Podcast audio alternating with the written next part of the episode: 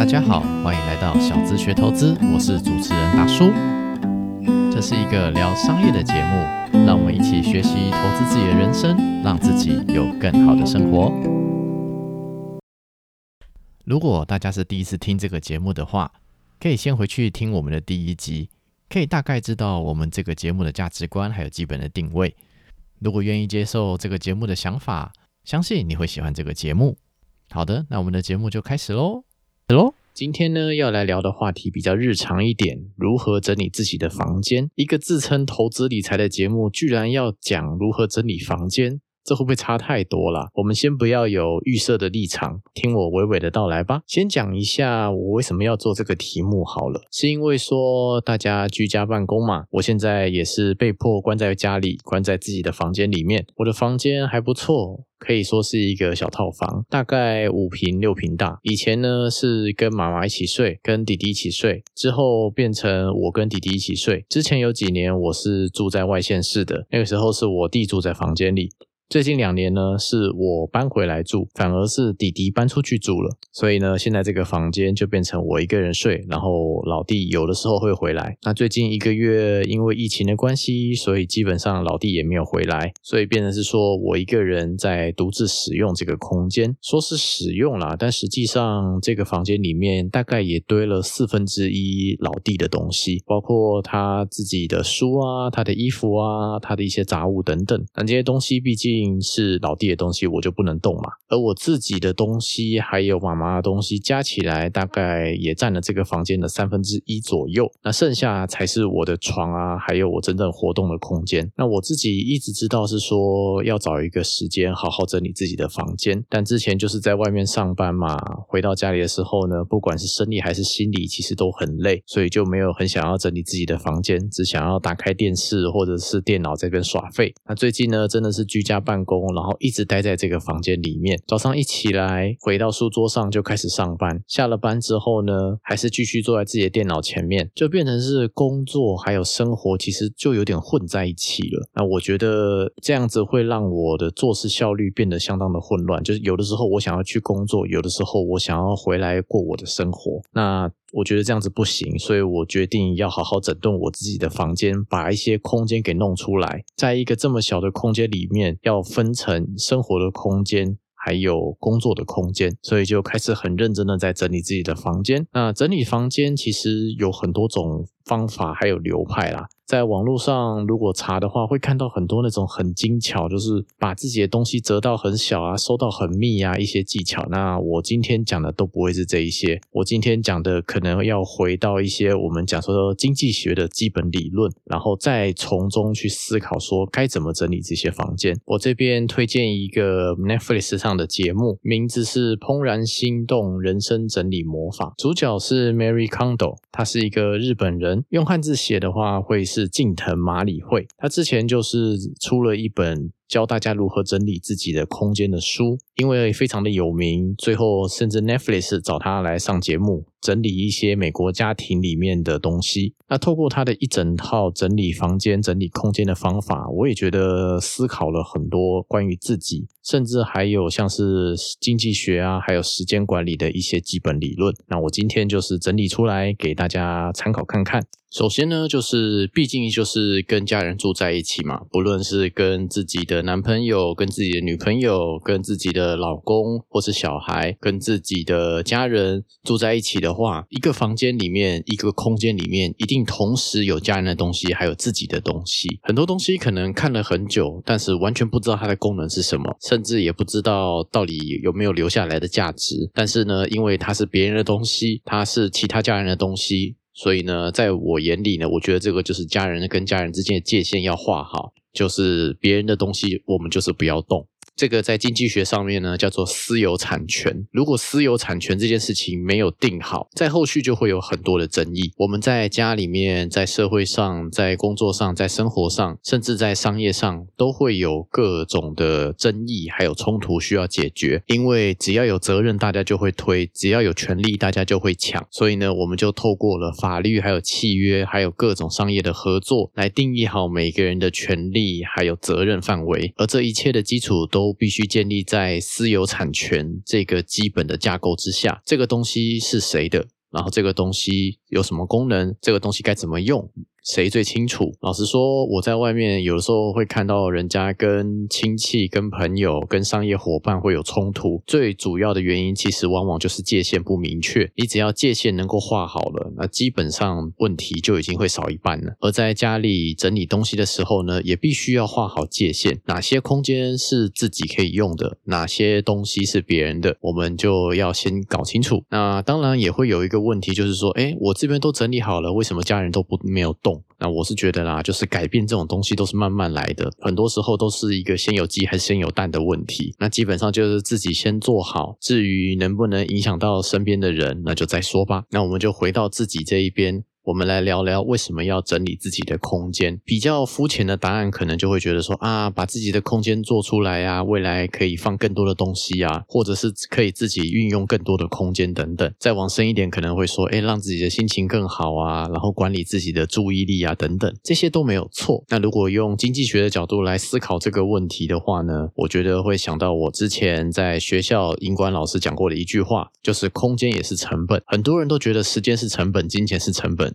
却忘记说，空间其实也是一个成本，特别是城市里面的空间都寸土寸金，花了很多钱买到了空间，结果呢，这个空间却堆满了一堆你不能用的东西。那这个空间其实也是被浪费掉的，所以我们先要把自己的空间给腾出来，让这些空间的资产能够为自己带来更多的利益，这是一个比较世俗的讲法啦。那为什么大家会堆东西却不愿意丢掉它呢？在经济学上也有一个很重要的字，这个字跟前面之前有一集讲机会成本是一样重要的，这个字叫做沉没成本。这两个概念不太一样。之前讲机会成本，讲的是说被放弃的最。最大代价，如果有兴趣的话，可以回去听这个节目的第二集。那我今天讲的这个是叫做沉没成本，意思就是说，假设我很久以前买了一本书，那这本书呢，我花了很多钱买的啊，我觉得它很有价值，所以呢，我想要一直留着。但实际上这本书就一直放在我的书架上，然后已经过了可能五年甚至十年都完全没有翻它啊，只是因为说我觉得它很有价值啊。实际上这本书。已经跟我的未来没有关系的话，其实就真的是可以丢掉了。但当时就想到说，哎，你看我很多年前花了几千块买了这本书，那如果我真的丢掉它的话，那是不是就是说我丢掉了当时的几千块呢？如果用沉没成本的角度来说的话，就是当时丢出去的几千块，那是已经沉没的成本，已经丢出去了，那几千块已经跟自己一点关系都没有了。所以我们不能用几千块来衡量这本书的价值。因为那个几千块早就已经丢出去了，那个是已经沉没掉的成本。我们要思考的是说，这本书对自己还有没有留下来，还有运用的价值。如果没有啊，只是放在家里面可能占空间的话，那其实是真的可以丢掉了。从中我们也可以学到一件事情，就是沉没成本其实并不是成本，沉没成本就是已经丢出去了就已经丢出去了。以前做了错误的决策，那错了就错了，当时所付出的东西都已经付出去了，那些东西也拿不回来了，倒不如着眼当下，然后看看未来，要留下对自己真的有价值的东西，不论是物品，不论是空间。甚至是人脉。那我们现在要讲的是如何整理房间嘛？那一定会发现说有很多东西是需要丢的。其实认真花点时间思考的话，会发现说自己可以丢的杂物会比想象中还要多。在外面有很多教如何整理空间、整理房间的书籍或是 YouTube 节目。那这些节目有些他会讲说，哎，我们可以把东西收的很小啊，然后把衣服折得很小啊。或者是用什么很神奇的分类的格子啊，把东西分类好什么的。那我这个 podcast 节目呢，我没有办法教大家这一些，而且其实有些东西我也并不是很认同的。就是我个人觉得，东西就是要放在看得到的地方。而不是把它收得很小，折得很小。如果这东西呢，明明是摆在这个空间里面，跟我一起生活在一起，但是我却看不到它，我甚至没办法想到它的存在。那这东西呢，对我来说其实就是一种浪费。所以呢，我这边。提倡的角度会是说，最好把东西就是展开来，要让每一个东西呢，就是有一个大概的位置，想得到、找得到、能够运用得到，而不是就是把它折得很小，或者是收得很小，放在某一个小小的角落，最后也都没有用。所以说我在这边也是跟大家提倡，就是整理房间之前，第一个先学会如何丢东西。那问题是该怎么丢呢？我觉得其实很看心情还有精力。很多人工作就是非常的忙碌，我就已经回到家都没有什么力气了，哪有什么精力去收东西呢？那这种状况呢，我觉得我也可以体会。我也觉得说紧急的事情不重要，重要事情都不紧急。所以呢，我觉得这么重要的事情呢，慢慢来就好了。可能呢，一周就收个两次啊，每次呢不要超过两个小时，保持一个有在整理东西，有在慢慢变好，但是又不至于说让自己很没有心情去做的一种状态。就是要下定决心，慢慢的变好。可能第一次做就说啊，我这一周只整理一个小时，然后到了下一周就再加多一点，再下一周再加多一点，慢慢变顺手之后呢，就会能够用更高效的方式来整理东西了。至于有什么东西是可以丢，有什么东西是不能丢呢？我们这边就是讲我们自己的东西嘛。我们前面讲的这位近藤麻里惠呢，他讲了一个我觉得非常有道理的一件事情，就是只要这个东西对自己还有点怦然心动的意义的话，这东西就可以有保留下来的资格，它还是有它的价值在。可能是说啊，这是一件戏服，这件戏服我可能甚至早就已经穿不下了，但它对我来说有很多的回忆。当年曾经穿着这件衣服去哪里去哪里怎么的。这个物品呢，可以触发我某些重要的回忆，那我就会选择至少留下来一件东西。可能像是说啊，这个制服，就是我在外面可能高中制服就很多件嘛。那我觉得高中再怎么样也是人生中的三年，但是也说实在啦，高中制服之后大概也穿不到了，那没关系，那我们就留一件就好了。同样功能的东西呢，只要留一件就好了，不需要留太多。再来是说丢弃这些东西之前呢，要好好的跟这些东西说谢谢，这是一个有点仪式感的细节。像是说我之前环球旅行，我身上带了一只电子表，那是小米手环二。说实在，小米手环二现在都已经出到六了，那这个小米手环二其实也不是说不能用啊，但是说实在，你都已经有新的小米手环了，都已经有新的表了，你还会想要回去用之前旧的三 C 产品吗？并不会，但是。毕竟这个手环也陪着我曾经环游世界过，所以呢，对我来说是有点纪念价值。我就放在抽屉里，可能摆了快两年了，完全都没有动到它。最后呢，我在今天呢，我也是决定把它给丢掉。但是在把它丢进去之前呢，我有给他拍了一张照片，好好的跟他说谢谢，就是心理上跟他说谢谢，谢谢他陪了我环球旅行，让我在旅行过程中能够很精准的掌握时间。那就是透过这个感谢的小小仪式呢，就是之后比方说不小心再度回想到这些小东西的时候呢，会比较没有罪恶感。很多事情并不是过不去啊，只是单纯心情过不去而已。这种让自己心情比较放松的方法呢，我个人认为在丢东西。的时候呢，其实蛮管用的。最好呢是亲自把自己收拾好的东西打包，然后拿去垃圾场放着。一来就会有一种我在整理东西很有进度，就是看得到进度条的感觉；二来就是能够好好的跟这些东西说再见，跟这些东西告别。好，前面讲了两个很重要的原则，第一个是留下对自己会有怦然心动感觉的东西，第二个则是讲说。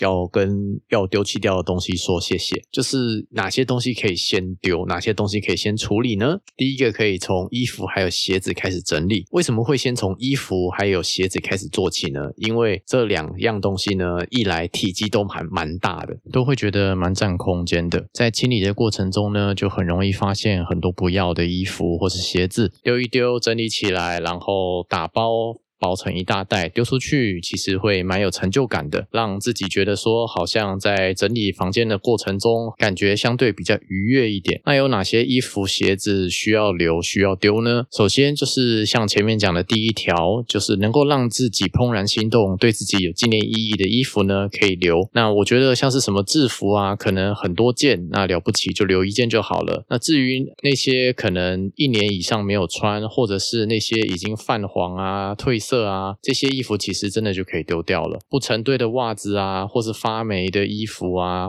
或是让自己觉得处理起来会非常麻烦的衣服或是鞋子，也都可以一起丢掉。接下来再整理一个东西是包包，这个对男生来说可能还好了，但是对女生来说，包包的东西可能要自己注意一下。当然我的包不多啦，只是觉得说，其实丢包包、丢衣服、丢鞋子，其实就把握一个大原则，就是同一种使用场景下的服装呢，就先只要留一套。那至于要不要留备用的衣服呢，那就看自己。那基本上我是不太留的。接下来再下一个整理的东西呢，会是书这个部分。那像像我，我的书就是非常非常多。我们家的房间里面大概有四分之一的空间是被各种书给占满的。那整理这些书的过程中呢，其实我也是在思考说，这些书到底跟我的未来有什么关系？如果这些书其实到后面我也不会看了，那基本上我就会把它丢掉了。那再来就是一些，比方说什么泛黄的啊、发霉的啊、被虫蛀的啊，或者是以前乱涂鸦的一些书啊，我可能也都是把它直接处理掉。如果碰到一些可能翻一翻觉得。诶，好像还有点重点，就是有划线、有做笔记的一些书的话，我可能会把它拍照起来，然后把它拿出去丢掉。那这些书就是留成电子档。那我觉得现在照片的话，大家看怎么储存吧。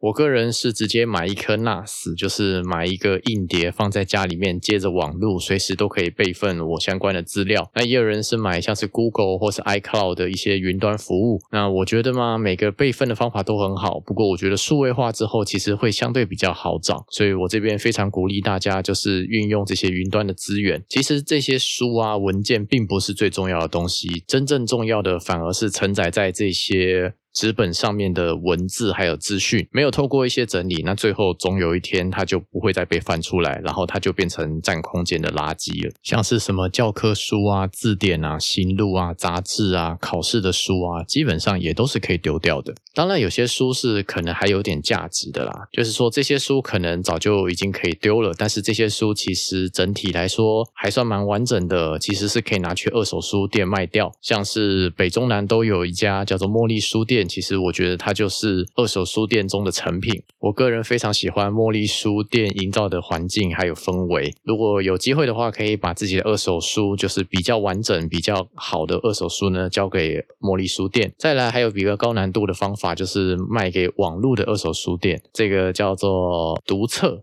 阅读的读，然后书册的册，这个网站呢，你可以卖自己的二手书，我大概也卖了快一百二十几本吧。它的游戏规则大概就是很多书叠在一起，可能二三十本，然后接下来整个就是寄卖到那个读册的网站上面，那读册的网站就会帮大家卖这些书。那这些书呢，就是如果你不想要寄卖，想要拿回来，其实可以拿回来的，那就是他会收一个手续费。那我觉得基本上丢到读册仓库里的书，我基本上就不会想要拿回来了啦。那如果真的有顺利，就是透过这个平台把它卖掉之后呢，它就会换成一些回馈金。那这些回馈金呢，就可以未来在读册上面买二手书的时候可以用到。我是觉得这个方法还不错啦，给大家参考看看。那最近还有另外一种卖二手书的方法，就是虾皮。那我是觉得嘛，虾皮其实卖二手物其实是蛮好用的，它可以在虾皮这个平台上面，就是用手机给它点一点。也不需要特别注册什么公司行号什么的都不用，自己开了一个卖场之后呢，就是把自己可能像是书啊，或是一些还不错的二手物呢，放在自己的卖场上面，然后看看有没有人想要买，可能跟价钱有关系，可能跟品相有关系。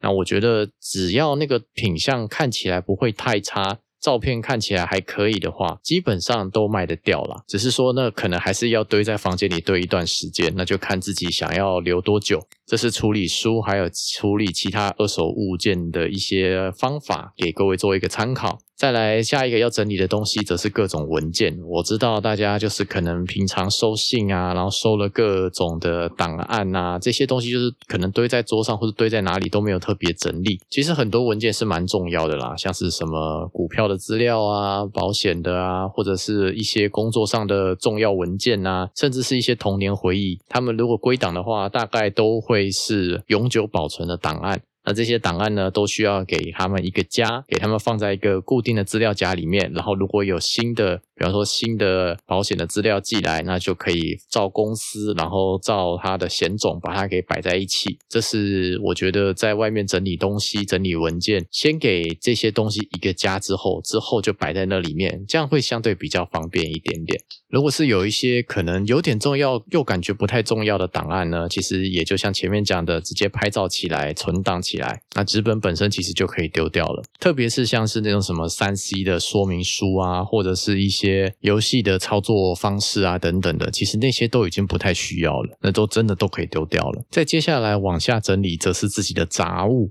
这个杂物其实蛮广泛的，我这边就是分几个大项来讲一下。首先就是 CD 和录音带。CD 在某些地方是还有在回收啦，但是如果是录音带的话，基本上它是一个复合性的垃圾，所以它一定要买专用垃圾袋丢掉。那这些垃圾呢，就是看对自己来说有没有价值啊。那有些东西，不论是 DVD 或是 VCD，甚至是一些纪念用的 CD 等等，其实这些就碟片的东西，它都有寿命的。平时呢，如果一直放在某一个很潮湿的地方呢，它可能就会。脆化或者是弱化，总而言之就是电脑之后读不出来了。那我个人觉得，其实现在 YouTube 很方便，很多东西都放在网络上，所以我觉得其实很多 CD 是。除非对自己来说非常的重要，否则是真的都可以丢掉了。那就我个人的话，我只留了一份陶喆的专辑，那对我来说比较有纪念价值。就像前面讲的啊，只要对自己来说有纪念价值、有怦然心动的感觉，这东西我就留下来。那其他东西基本上，我觉得呃，像是一些小时候的可能录音带啊这些东西。可能可以透过手机的方法，就把它翻录存成 MP3 档，放在我自己的云端硬碟里面。那基本上这些档案比较重要啦。那其实录音带本身其实反而不太重要，那就是录音带本身就直接可以丢了车桶了。再来讲文具类的东西，那其实文具其实大家可能平时没有感觉。我觉得整理文具的第一条就是。只要那个笔写不出来，就是没有水或是干掉的，这个笔就直接丢掉了。我觉得写东西还要找一支可以用的笔，真的太麻烦了。所以我留下来的笔一定都要是可以用的。有些什么立可带的补充袋找不到壳的啊，或是什么早就已经干掉的立可白呀，已经黄掉很久的橡皮擦，甚至是一些已经钝掉的美工刀或是剪刀，那其实功能上都没有什么用了，基本上都可以直接丢掉了。平时真的会用得到的文具，其实不会。会超过一个笔筒，还有一些是三 C 用品类的，像是各种的线材。我觉得整理线是一个很麻烦的事情，就是我常常找不到是说到底哪一个线对哪一个线，所以我到后面呢，就是所有的线统一放在某一个位置。我要找线的时候，我就全部去往那边找。我就不会去别的地方去找线。那这些线呢，可能又包括说一些早就已经没有在用的一些线，像是早期那个手机电池是可以从手机里拆出来的，它可能会有个充电座，那那个电池呢可以丢掉，那个充电座也可以丢掉，然后专门插那个充电座的充电器也可以丢掉。其实因为都没有在用的东西了嘛。再来就是它各种的头，有些头已经比较旧了，那那个头其实如果不适用的话，也是可以丢掉了。那这来是说，有些线其实早就已经发霉了，它那个它的表皮可能很脏，可能甚至粘了一些脏东西，甚至都已经会粘手之类的，那其实就都可以丢掉了。同时，也是在整理这些东西的过程中，我们也是在整理自己的心情，然后在思考自己的未来，因为这些东西呢。我们对他们可能会有一点小小的感情在，但是随着它的用途消失掉，随着这些东西在我们生命中可能占据的时间越来越小，其实就已经可以跟他们告别，跟这些东西好好的说声再见之后呢，然后打包起来丢到垃圾桶里把它丢掉。可能刚开始做会觉得好像很麻烦啊，觉得就很不情愿，但是我觉得只要一周做一两个小时，然后越做越多，越做越多，其实随着时间的变化，会发现说，其实这。会有一种时间复利的感觉，就是会让自己的生活越来越好，越来越好。所有的改变都不是一蹴而就的，它都是需要时间的，慢慢来。今天做一点 A，明天做一点 B。可能后天再做一点 C 啊，总而言之，就是从这些小小的改变，最后让自己的空间、让自己的时间、让自己的注意力能够重新回到自己的生活上，专注于自己真的想要的东西。接下来我们讲一个最麻烦整理的东西，就是各种收藏品。那有些东西像是什么小玩具啊，或是什么旅行的手办啊，这些用不到的工艺品啊，等等的。就我不知道大家习惯怎么样啊，但是我在旅行过程中，我是除了照片之外都不会带走的人。所以呢，我基本上不会留太多的纪念品。但早期像是什么麦当劳会送一些小玩具啊等等那些东西，我还蛮爱收集的。但是就有一天，我真的觉得这些玩具我也不会玩了。我就把这些小玩具呢都拿出来，一个一个拍拍照，然后就是回想一下他们这些玩具曾经在我生命中代表了哪些东西，曾经用来玩些什么东西，然后呢，就是把它收集起来，最后把它一起丢掉。一些像是不喜欢的饰品啊，或是已经生锈的小东西啊，这些玩具其实也都已经可以丢掉了。那有一些东西真的是很有纪念价值，但是你就不知道要不要丢，像是什么奖牌啊、奖状啊，或是奖杯啊等等的。那我个人的话，我是把它就是全部拆下来，拆成非常细小的零件，最后把它放在一个盒子里面，然后把它藏在整个房间的最角落。这些东西真的或许呃，就是这辈子可能。只会拿到这么一次啦，然后就是留几个对自己来说比较有意义的，像是什么跑马拉松的缎带啊，我就把缎带给丢掉，我留下奖牌。可能五年、十年后，哎，这些东西还有回忆的价值，那我可能就会留。一般的人可能也拿不到这么多像是奖牌、奖杯的东西啊，所以我觉得留个一盒、留个一箱，应该是还可以啦。最后我们来讲，就是未来要怎么样规划自己的房间，就是自己的房间，哎，可能整理到一个段落，嗯，好满意哦，就是很开心。这样子，但是随着未来大家要过生活，可能又有新的需求，又会有新的东西进来。所以未来我们在买东西的时候呢，我们都要思考到，除了已经丢出去的沉没成本之外呢，我们还要思考到有没有可以放这个东西的空间成本在。如果这个东西拿到手上没有一个适合它的位置的话，那可能一开始就不应该买它。如果真的还要再讲究一点的话，可像是买一些生活用品啊，甚至是买一些功能性的东西啊，甚至可以就是尽量只买同色系的商品，这样看起来比较不会这么乱。就是尽量买配合自己家具的配色，这样子会让自己的生活感觉比较统一，也比较不会让自己的房间看起来太凌乱。当然，可能书比较困难一点，因为书有各种颜色啦。没关系，我们就尽量做到最好。至于东西要怎么摆放的话，我觉得每个人都有自己的习惯啦。那一般来说，比较好的摆法呢，会是说轻的东西放上面，重的东西放下面，避免让整个书架或是书柜，甚至是整个架子会散掉。然后比较常用的放中间，比较少用的放上下，这个是最简单的摆放方式，给各位做一个参考。那如此往复，可能就是整理个像是半年或是一年，其实可能前两个月就会发现很有感觉了。那到后面就会让自己的生活会变得更加愉快。这是我自己实测有效的方式，希望对大家也有一些帮助。好，那我们整理一下今天的内容，就是我们首先讲了就是私有产权，就是我们先定义好什么东西是自己的，什么东西是公用的，把自己的东西先顾好，让自己跟家人之间那个界限感明确起来，避免延伸出更多的争议。接下来就是我们讲说沉没成本，就是已经丢出去的钱呢就不会回来了。那留下来的东西呢，对自己来说有没有意义？那这个东西就要思考说，对自己的未来有没有帮助，有没有价值？如果没有的话，这个东西可能只是在自己的空间里面呢。